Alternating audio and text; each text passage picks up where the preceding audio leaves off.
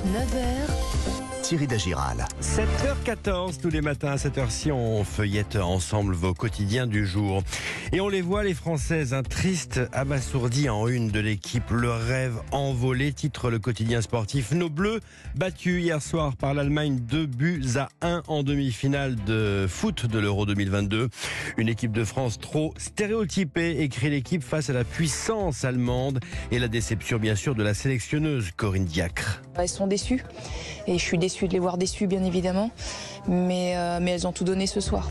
La France, battue la France qui résiste face à la crise en une des échos. C'est l'autre grand titre du jour. Le nombre de demandeurs d'emploi a reculé de 26 500 au deuxième trimestre malgré la dégradation de la conjoncture. Le Parisien aujourd'hui en France fait un zoom sur les jeunes emplois. Les jeunes font leur loi. Le chômage des jeunes qui a diminué de plus de 22% au cours des 12 derniers mois. La pénurie de main-d'œuvre et la courbe démographique jouent en leur faveur, explique le quotidien. Et ça leur permet de renverser le rapport de force avec les employeurs. Ils veulent plus de qualité de vie ainsi que des conditions éthiques à, leur engagement.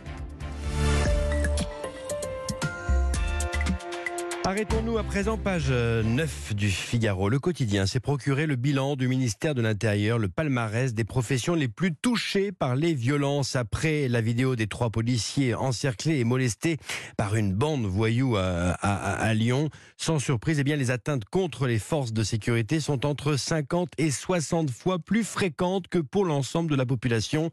En tête donc les policiers, près de 37% des agressions, puis les gendarmes, 16%, et la police municipale. Viennent ensuite les agents des transports 5%, les professeurs et personnels de l'éducation 4%, les personnels de santé 3%, les pompiers 2,4% et les élus 1,8%. Étude qui porte sur 332 400 hommes et femmes agressés en 2021. Le Figaro de conclure ces chiffres édifiants confirme la nécessité d'accentuer le secours aux franges les plus exposées de la population.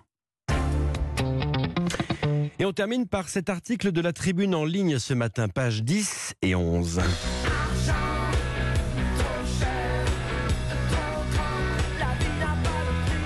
L'argent trop cher, l'inflation qui plombe le moral des Français en juillet et pour le septième mois consécutif. Étude de l'INSEE, moral au plus bas encore que pendant euh, la crise des Gilets jaunes. Les ménages français sont inquiets quant à l'évolution de leur situation financière.